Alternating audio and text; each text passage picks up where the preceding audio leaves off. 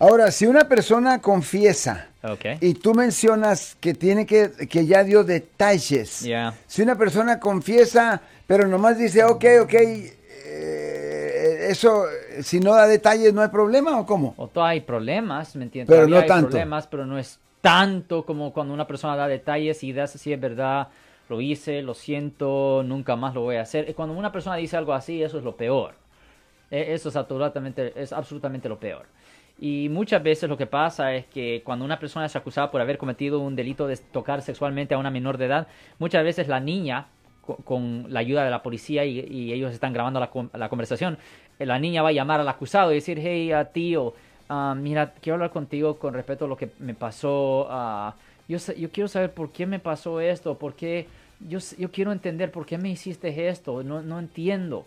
Y a veces, mira, hija, me siento mal, ah, estaba emborrachado, ah, estaba confundido, ah, no es una cosa seria, no te preocupes, bla, bla, bla, bla. Esa es la conversación y ahí él mismo se está, se está, se está congelando en efecto.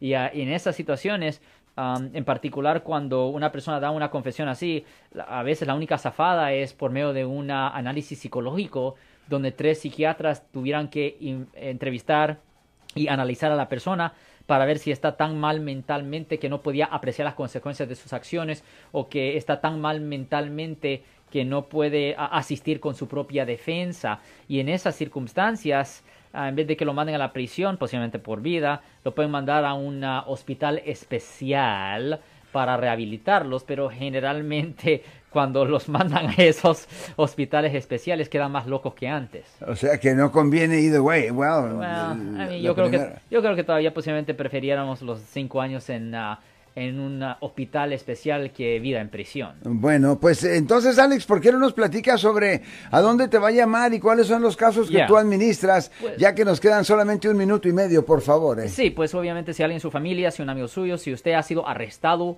por haber cometido un delito aquí en el área de la bahía o si usted tiene un familiar que está en la cárcel y necesitan representación en la corte, pues llame ahora mismo para hacer una cita gratis al 1-800-530-1800. De nuevo, 1-800-530. 1800. Nosotros somos abogados de defensa criminal, defensa penal. Representamos a las personas que han sido arrestadas por haber cometido todos los delitos aquí en el área de la Bahía Norte de California. Asesinato, violo, secuestro, malversación de fondos, manejar bajo la influencia, violencia doméstica, hurto o robo, peleas físicas, asalto, agresión, caso de droga, venta de droga, que ahorita venta de droga es- está súper común por este coronavirus.